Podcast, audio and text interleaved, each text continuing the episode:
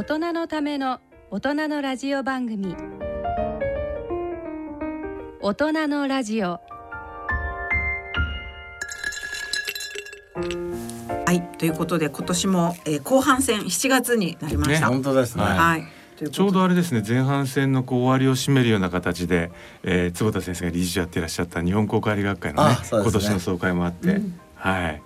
何でも飲み込むアンチエイジング。すごいですね。内藤先生がね会長で。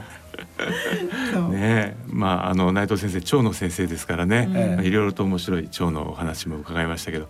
それでね実はちょっともういきなりオープニングからなんですけど、まあ、せっかくあの今公開理学の話があったんで、あのこの間すごく面白い論文が出たんです。それはまあ一度あのご報告したことがあると思うんですけどニュージーランドのダニーデンっていう地域で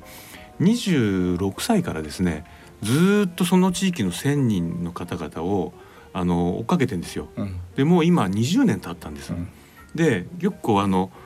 高齢の方々が例えばあのどのくらいこう、えーお亡くなりになるまでに、えー何があったかみたいな研究が多いと思うんですけど、結構この若い層がどういうふうに加齢していくかっていうのを追っかけてる研究って意外と少ないですよね。であの最近やっぱすごいなと思うのはあのエピジェネティッククロックっていうですねその、えー体の中で起こっている DNA のめあの、まあ、変化まああの、えーメチル化ですよね。そういったこうあの生活環境による変化の時計とも合わせてその老化を見てるんですけど、びっくりしたのがでその45歳で今回の解析したあの論文が出てるんですけどあの同じこう20年年を取ってるのに一番そのこう生物学的に老老化しちゃってる人は1年にですねなんと2.4年以上年を取ってるらしいんです。で一番年を取ってない地軍の人たちは0.4歳ぐらいしか取ってない。うんだからこんなに若い時期なのにそんだけこう老化速度に差が出てるっていうんですよ。でねちょっと皆さんご覧になれないと思うんですけどここにですねそう45歳児でえーっと一番年を取っちゃってる人たち10人の顔の合成。うん。であの取らなかった人たちの10人分の顔の合成があるんですけどうん。全然違いますよね。昨日ね。これほうれい線が全然これが違うね違うんです。うん。あとなんか口の下のもう違いますよね。シワのくうん。うん。でね結構ででなので見た目に出るっていう話らしいです。でそれと相関するのが握力とかですね。で今回その結構脳も見てるんですけどやっぱり脳も関係してたり。えーそれはなんかどれぐらいお酒を飲んだとかそういう印象はお酒まではあんまり出てないんですけど。自分の心配ばかり、はい。でも今西田さんが言ったあのエピジェノムのクロックっていうのが、ええ。やっぱ今のそのエイジングの主流中の主流の考えで、うん。あのもし皆さんも読んでなかったらあのライフスパンっていう本をねああデビッド・シンクレアが書きましたけど、はい。彼もそれがテーマなんですようん。すごい分かりやすわかくて、わかりやすいですよね。そう。我々の、えーとうん。ハード情報デジタル情報は遺伝子で、ええ。これを揺るがないと。え。ところがデジタル情報を、うん。まあコピーしてある、えーうん。またはその CD に焼いてあると。えうんうん。だデジタル情報はいいんだけど、はい。そこの上に傷がついたりすることがうんうんうん今言ったメチレーションそうとか、ですね。そういうことで、傷がつくと読み取れなくなるからだんだん変なうん。がんができたりとか、うんうんうん。いろいろ起きますねと。うん。でそのデジタル情報をじゃあきれいにしてだからあの傷をさリセットしてあげればいいね。そうこのなんていうのけ研磨してあげることができたら若返っちゃうじゃん。うん。それそのライフスパンの中で彼 視神経の再生っていうのを一つ例にとってですねうんうんうんうんもう傷ついちゃってダメになっちゃったけどそれを山中ファクターの C ミックだけ除いたうんうんうんあの Oct4となんだっけ？えっ、とオクトフォート KLF4 と、えーもう一つ忘れちゃった。ソックスか。うんうん。入れるとですね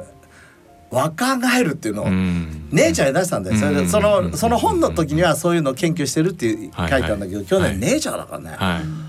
ついに若返る。すなわち今西田さんが言ったように、はい。エピジェノムがエイジングの原因で、ええ。エピジェノムさえ変えてやれば、我々は遺伝子が変わるわけじゃないから、うん。若返ることができるっていう非常にシンプルな。ですよね。でそのお話も含めて実は5月のえー半ばぐらいに、うん。シンクレア先生が日本向けにあのレクチャーされたんですよ。あそうなんですええ。でそれちょっと聞いてたらあのであのそのナードっていうですね、うん。そのまあいあの全ての細胞の中で重要なこうまあ代謝 NAD ね。NAD はい。でそれを何が動かすかっていうのでこう先生がお話しされてたんですけどその今の先生あの坪田先生おっしゃった論文の話もされてでその NMN って今話題の成分もありますよとかいろいろおっしゃってたんですけど、ミューファって入ってたんです。うん。つまり、えー不飽和一家脂肪酸、うん。オレイン酸ですようんうね。ん。でもうそれだけさーっと通り過ぎられちゃったんですけど、うんオリーブオイルとか、うん。例えばアーモンドなんかはナッツではあのオレイン酸が多いものですけど、えああいうものを取ってたら、NAD が、んえ刺激されるの？ってちょっと僕そこにね目がこうギュッといっちゃったんですけど。ああじゃあオリーブオイルってもしかしたら地中海食のコアコアファクターの一つじゃないですか、うんああのオレイン酸って今までね、まあ、炎症を起こさない脂肪酸と言われてたけどそれ以上のもしかしたら因子があるのかなと思ってちょっと調べようと思ってまだ調べてないんですけど。いやあのデビット今やっぱりスタックスってサーチュインの活性として今ええ。ナー NAD もすごく注目してるしはい。さまざまなものやってるやっねしつこくね。っしゃるみたいですね。で彼あの最近、えー、とスタックってさ、はい。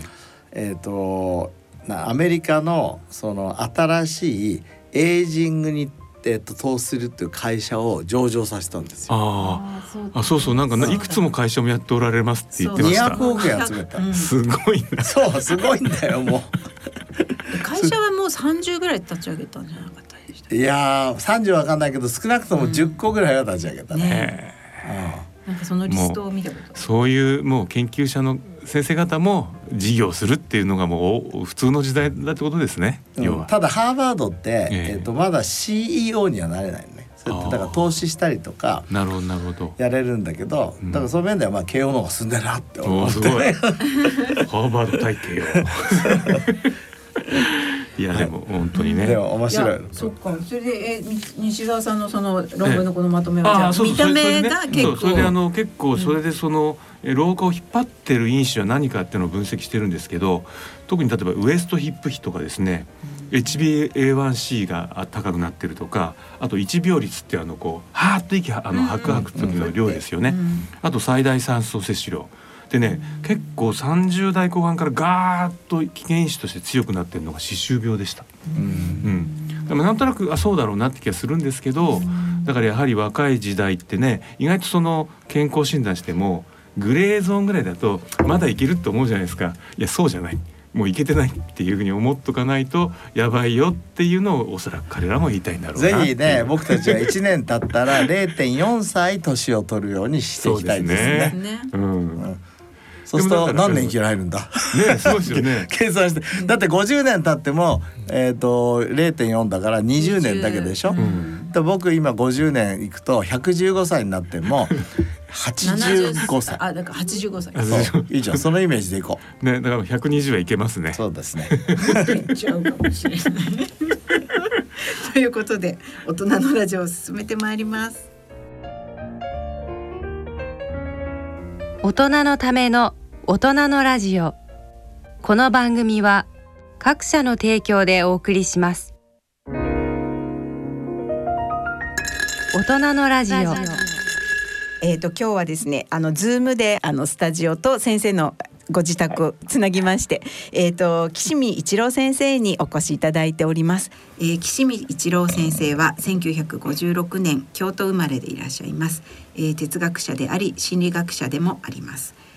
京都大学を卒業後に、え西洋哲学史専攻において京都大学大学院博士課程を満期修了されまして、え高校や大学などで教壇に立たれました。また病院の精神科でのご勤務も経験されております。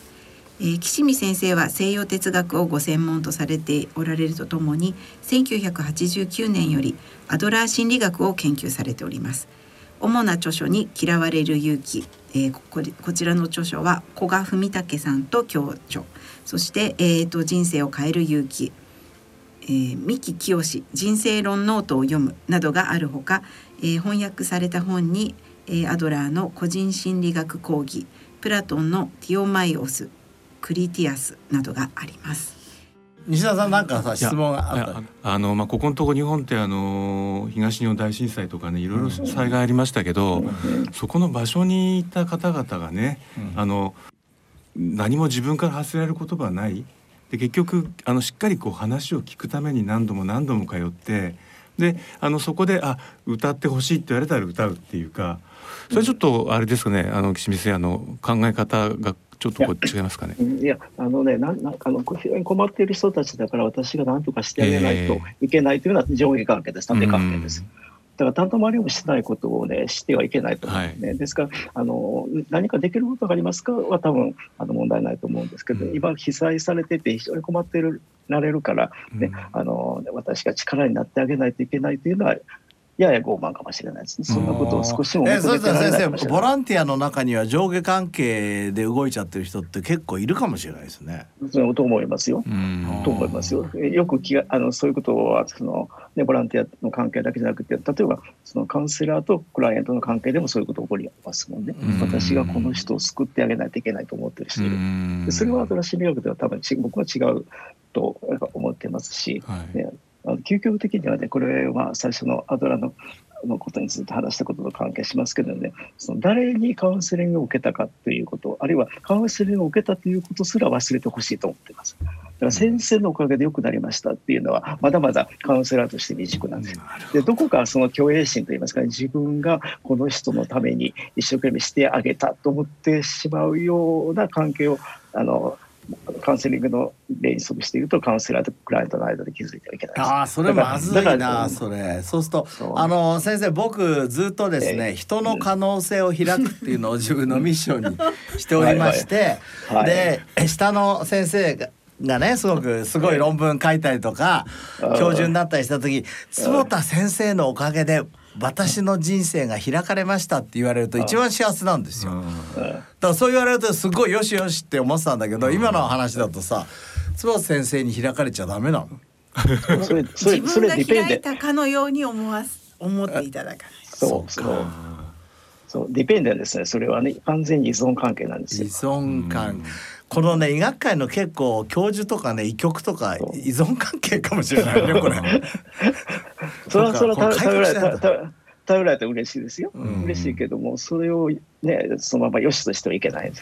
あそうすると自分は人の可能性を開くっていうミッションミッション自体の設定が良くないですかよくないわけではないそれは必要なんですよその可能性を開くのは教育者の仕事なんですよ。でしょだから本来一人であれば伸びないかもしれない、まあ、僕も大学で教えた教えてきたことありますので言えますけどですね学生が伸びる力を伸ばすことを手伝うのが教師の役割、うん、そうだそれを教師教師がでも教師が、ね、学生の能力を引き出し伸ばしたわけじゃなくって、うんうんうん。ね、学生が本来自分の力でもできるかもしれないことをより早くより有効にといいますか、ね、あの、より着実に力を伸ばせる援助をするのは教師であるというふうに理解です。心に叩き込んでおきたいと思います、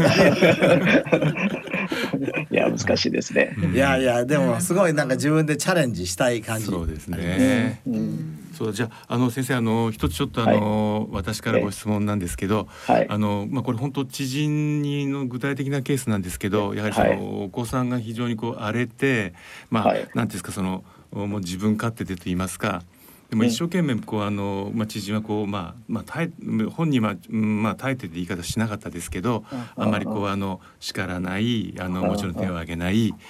であのずっとこう何年も何年もそうやって接しているんだけど、えー、結局全然こ子供が変わってくれないと。で非常にこうなんかこういわゆるこう無無力感みたいなものを持って、えー、なんかがっかりしてたんですね。こういうあの親っていうのはどういうふうにこう結局行動していったらいいんでしょうか？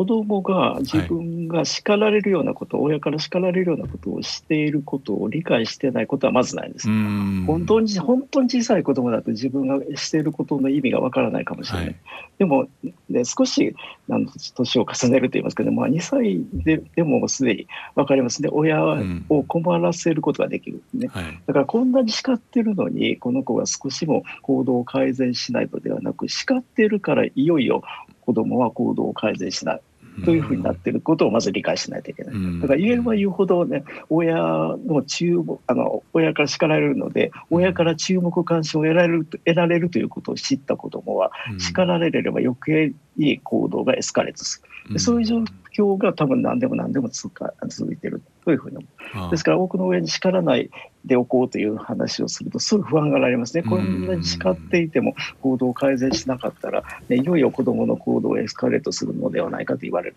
でもそれは多分一面の心理ではあります。でもこれまでやってきたことで少しも子どもの行動が改善してこなかったのであれば叱るということの程度が足りなかったのではなく叱るという教育の方法自体に改善の余地があると考えた方が論理的なんです。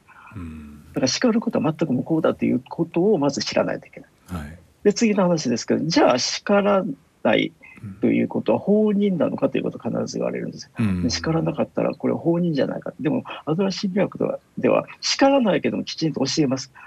ね、ここを見落とされることを叱らないから、うん、エスカレートしてしまうことはあります。何もしなければ。で、言うべきことやっぱ言わないといけないんです。親が子供にね。で分かっているかもしれないけど、分かってないかもしれない、ね。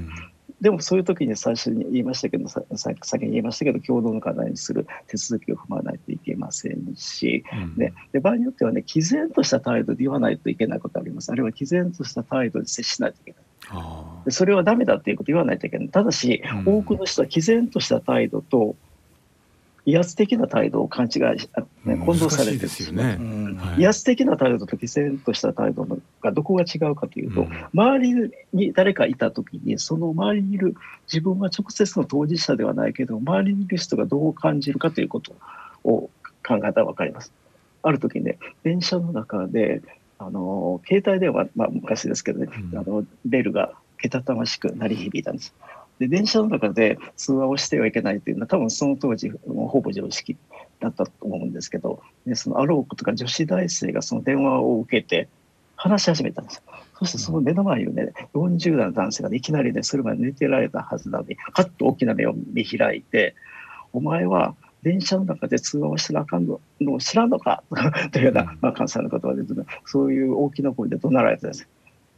で僕はその時あのスマートフォンでメールチェックしてたんです。怖くなってしまいました、ね、でも僕僕当事者じゃない僕叱られてるわけじゃないのに、ね、その周りの人が見た時にすごい怖いなと思った。らそれは威圧的な態度。だか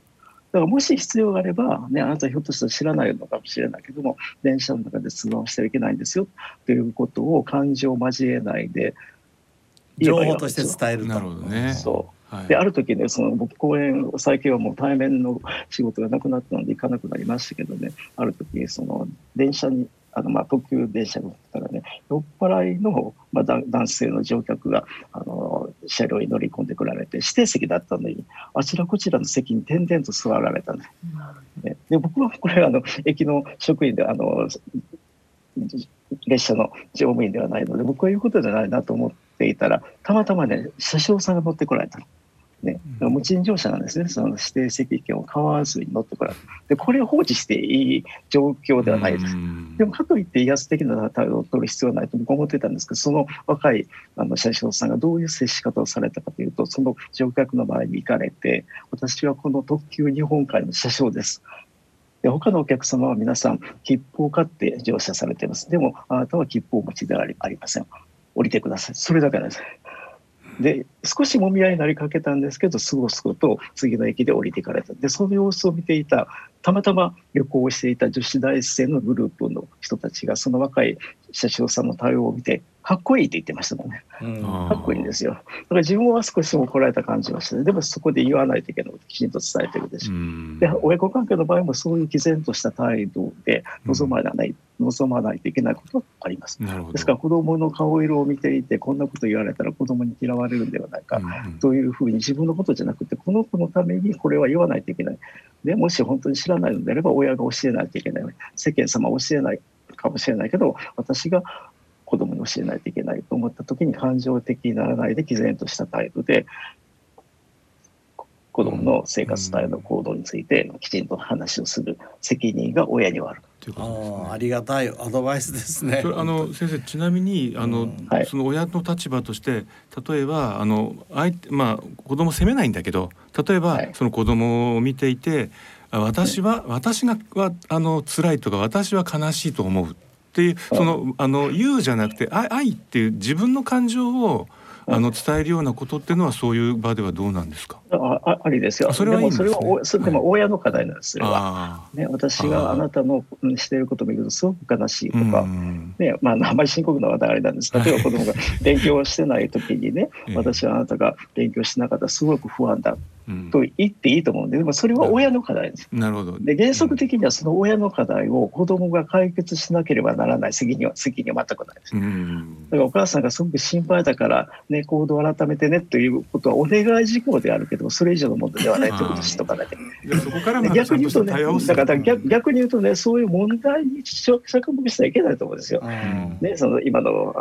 ご質問に関連して言うとね。だから子どもの問題行動ばっかり親は目を向けてしまうので、子どものことを考えた時にあの問題のある子供と思ってしまう。でも、子供は四六時中問題行動を起こしてるわけじゃないでしょ。う。うん。うね、普通にしている時ねもっと今適切な行動をしている時があるかもしれない、うん、その時にもっともっと声をかけるということを、ね、叱らないということの一方でしていかないといけない。それをアドラー心理学で勇気づけという言葉で表しています。で具体的には、ね、子供がね生きていることがありがたいと思ってほしいんですよ。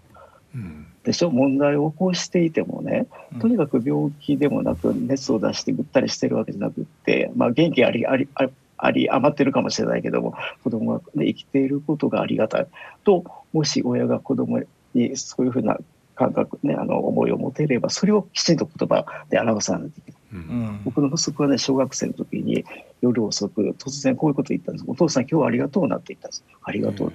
で僕ねその日何か子供にしたわけでもないし子供とどこかに出かけたわけじゃないのに子供は突然「ありがとう」と言ったんですすごく驚いた。でどういうつもりで言ったのかということを聞いたらいや特に何かがあったわけではなく今日一日お父さんと一緒に過ごせたことがありがたいと思ったという返事すごい。すごい。お子さん。すごい岸見先生のお師匠さんじゃない。すごいって言っちゃいけないんだ。すごいすごい早熟ですよ。そういうそういう目に関関して。ですから我々も子供が何かをしたからでそれを褒めるのもおかしいし問題行動を起こしたから叱るのもおかしいし、ただ子供が生きてることにありがとうという言葉をかけてで子供が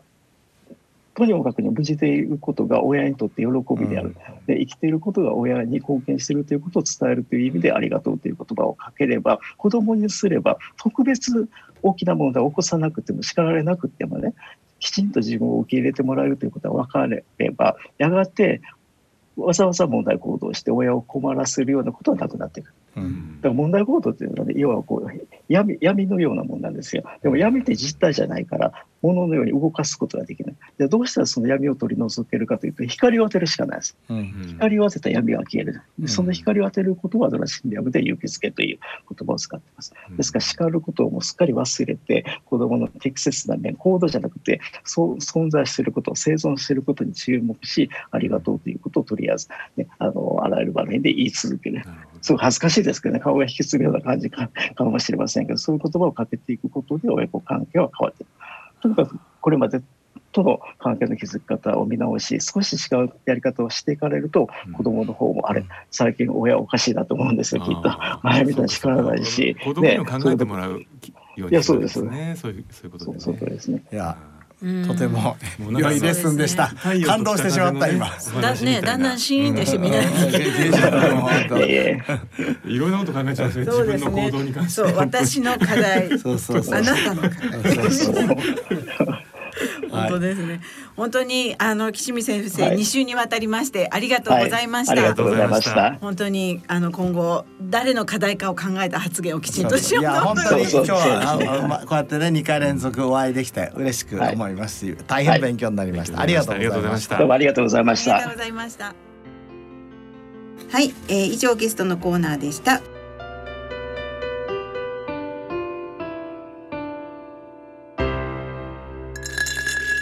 大人のラジオ。は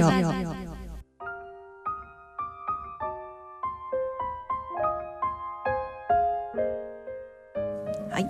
えー、健康医学のコーナーです。このコーナーではユニークな医学論文医学界の話題などについてご紹介してまいります。はい、はい、ということで、うん、今日は坪田先生があのなんか禁止とこのクアランえっとなんていうのクアランティンってなんて言えばいいんだ？あのまああの検疫。まああの うちにこもってるそうですね。期間みたいなそうですね。この自粛期間と、まああの禁止っていう論文がなんかそうなこのあの今年のねジャーマン・オフサルモロジーに、うん、その創設で2020 as the year of quarantine myopia っていうが出たんですが実は何方かね、うん、えーと、ヨーロッパと中国と台湾とかからそのみんなステイホームしてたじゃないですか。うんそその間に実は近視がすごく増えちゃったよっていう論文が出た。でうちも今えー、と今度臨床眼科会で発表しようとしてるんですが、うん、あの日本でもそういうことが認められましてすなわちあのステイホームしたことによって子供がお家にいます、うん、外で遊ばなくなりました、はい、それによって本当にもう見える目に見えるぐらいの近視が増えちゃっただから先月先生にお話しいただいたあのプロナスという雑誌にアクセプトされたというその、えー、仕組み、あのまああのバイオレットライトの仕組みの裏バージョンですよね。裏バージョン、えー、そうそうそう。だから僕たちの解釈としては violet light がさらに deficiency に欠乏してしまって、えー、そのためにまあ近視が進んじゃったんだな。図らずもその、うん、 violet light と近視の関係の巨大な試験が地球で行われちゃったいやいやまあそこまで言えない。あの violet light を信じてるのは慶應のグループと それからまああのアトランタの グループと、はい、ななんかだけなんですね。だけど、太陽光はみんな信じてる。うん、太陽の光の中に、はい、まあバレットライトも画像が言うようにあるかもしれないけど、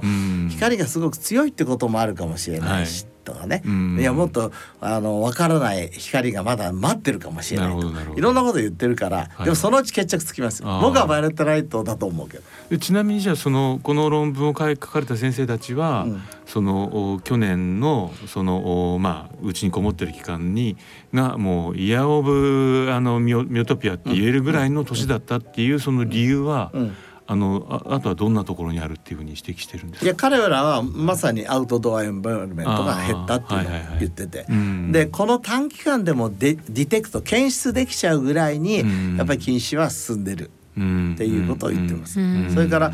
えっと、5月にアルボっつってね、はい、あのアメリカ、まあ、世界の基礎の眼科の学会で、ね、いつもフロリダに行ってたじゃん、はい、もう行けないんだけど。うん今巨大なウェブの会議になっててそこでもあのずっと今見てるんだけど、はい、結構出てきてますね。だからクアクアランティンの間に禁止が進んじゃったっていう報告が。ちなみにその先生のこうあの専門領域、まあ、眼科もしくはそのそれ周辺領域で、このクアランティンの間に他になんかこうこれはこれはあの予想でしかないですけど、えーえー一つは、えー、デプレッションですよね。だからうつうつですね。うつが非常に増えた。はい、それからまあうつと関係してるかどうかわかんないけど高校生の自殺とかが増えてるでしょ。う。やっぱり、あの外で遊んでないんじゃない。か僕はそれ思ってる。それから肥満とか。肥満はちょっとまだわかんないんだけど、アルツハイマーとそれから MCI って言って mild cognitive dysfunction、はい、軽度認知症も impairme nt。も、増えてると僕は思いますね。それは光浴びないから。はいはいはい。そうですね。確かにあの去年の7月8月ぐらいに広島大の先生方があの介護に関わってるあの方々にねその認知症の患者さんたちのどういうどういう状態ですかっていう調査やったんですけど去年のそのぐらいの時点で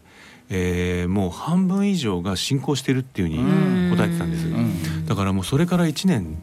近いじゃないですか、うん。ね本当にちょっとそのあたりって心配ですよね。そうですね。そういうだからえーと、現代社会が、うん、えー、まあ、ライフスタイルを通して、うん、えー、まあ、さまざまな病気作ってますよね。ですですからライフスタイルディスオーダー生活習慣病って言いますよね。うん、生活習慣病にはもちろん車とか電車がは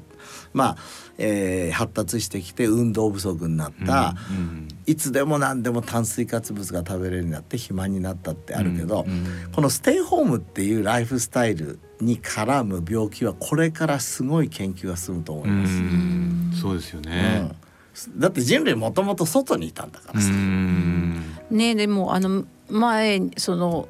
なんでしょうそのペストとかその前流行った時、うんうん、まあ、スペインとかでは同じような状況があってなんかそういう時に何があったかとかっていう記録ってあるんですかね？あ感染症。いや感染症のとそのクアランティーンはやっぱりその時代もやっていたわけで、うん、その時になんかどういうことが起きたって。ステイホームがね今今どあのねだからクリティカルなピリオドがあって外に2時間っていうのがあるのね、はい、そうすると今1950年ぐらいまではどうも人類はえー、外に2時間ぐらいいたんですよ、うん、だから例えば100年前や50年前でクアランティーやってても、うん、そんな影響なかったのかもしれない、みんな歩いて外にいる,、いるから。いやあの時も外にはあまり行かなかったってなってるんですよね。だけどまあ窓の窓ガラスのクオリティが今ほど良くないから、とかね、きちんと紫外線は入ってで今は本当にもうお家の中にもともと過ごしているところでさらに追い打ちをかけたから多分これから影響でかいと思います。そうですよね。だからあの食事がすごく悪くなった時の研究ってあの第二次世界大戦中に、うん、あのナチスに囲まれたところで生まれた子たちの研究とかっていまだにずっと追っかけられてるんですけど、おそらくまあそれはちょっと極端な例ですけどこのあのコロナ期にえーまあ、スタートした研究何が起こったかっていうのは本当に10年後20年後に出てきそうですよ、ね、面白い視点ですね、うん、ということは今生まれた赤ちゃんはステイホームしてる可能性が高いから、えーバイオレットライトを最初から浴びてない可能性がそうあとねそうあの子供のにかかるあの方がおっしゃってましたけどみんなマスクしてるじゃないですか、うん、だからあの赤ちゃん生まれた赤ちゃんがみんな目の前の人がマスクしてるんでその人の顔の認識がこの辺りとマスクでしてるこれってもしかして将来影響がないかってすごく心配してました、また面白い視点だね。確かに顔の認知とか認識って脳のパターン認識だからね。ねそれが発達する時期が決まってますからね。ですよね。うん、その時に口を動かしてると見れないわけじゃないですか。でその言語ってやっぱりねその口を動かしてるとことその耳から入ってくるのとあとこうジェスチャーとかで見ると思うんですけどそのあたり本当にどういうふうになっていくんだろうって。そうですね、ん、なんかまあお家の中ではまだ取られてるとは思うけれど、学校教育とかその幼稚園生とか小学生とかね、そういうところで。先生が怒ってるか笑ってるかわからない みたいな。発音なんかわかんないですよね。本当本当です、ね、英語のあの一緒にリピーターフタミーやれてもよくわかんないぞって。みたいな。口がね。ね。でもステイホームがどういうふうに人類の健康に、ご機嫌に影響を与えるかちょっとそうですね。はい。ということで以上健康医学のコーナーでした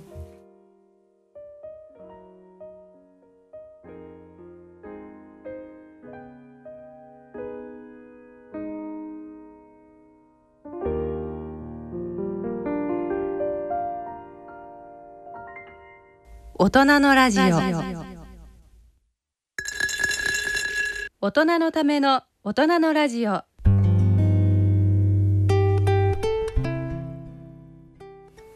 いということで今日の大人のラジオはいかがでしたでしょうか？いややっぱり2回目のあの岸見先生もすごく、ね、いやついついあの知人がやはり子供のことで言うと悩んでることもありちょっと先生に伺っちゃいましたけどやっぱり親ってって本当にね責任重大だしどうしたものかってまた相変わなんか非常にこう悩んじゃいました。うん、なんかその そうですよね。やっぱあの相手の課題あなたの課題っていう時に、うん、まあなんだろうお友達とか他人他人っていうかその関係性が別にあると、それ考えやすいけれどもこう家の中で親子とかだと本当に混同されちゃう時って混同しちゃう時っていうのはきっと多々あるんだろうなと思って、それからやっぱり清水先生おっしゃってるように親が偉くて子供はその従うべきだ。これあの本の中で会社も書いてあってね。会社も CEO が偉くて、えー、と従業員が偉くないんじゃなくて CEO は一つの役割分担に過ぎないそうですね。だから僕もなるべくねそれ言い聞かせてんだけど ついね「お前やってないじゃないか」とか言ってしまってよくないねと思って。ちょっと反省しながら聞いておりました。いやねあとでもなんか先生もこの考え方が何でしょう。10年100年前を言っていたあ先を言っていたとかって言ってたけれど、これだけこうダイバーシティだなんだっていう時代になると、ね、本当にやっと今になってあそうか別に普通にあり,、ありえべきことだったんだなっていうのがね、そうとですね。だから今だからこそ面白いのかななんて思う、本当に面白いですよね聞いてました、すごい、もう預言者だったんですね。ねそうね。でだからこれ嫌われる勇気ね、あの渡す友達にプレゼンするときに、まず最初にこれ渡す前にね、あのさ友達で、えー、嫌ってる人いるとか嫌われてる人いる 聞くの。そうするとさ結構さ私そんな嫌われるような人生送ってないとかさそういう人もいればもう嫌われてるっていう人もいてすごい面白い。だから一つねその人がどういう人生を送ってるかを聞くのにすごくなんかクリティカルクエスチョン。なるほどね。嫌われてることなんてないわっていう人はただ自分が分かってないだけじゃない。と思って余計引いちゃいますよね私大丈夫かお前。そうかでもね確かに これ強烈ですよね。これこれお前はどうだってね、聞かれたらね結構確かに強烈かも。ね、うん、いやでも安心する人もいる。ね嫌われる勇気はやっぱりまあ大切ですね。大切です、はい。ということで、そろそろお時間となりました。はい、えっ、とお相手は私久保田恵里と。西澤邦弘と。坪田和夫とでお送りしました。それでは次回の放送まで。さようなら。さようなら。さようなら。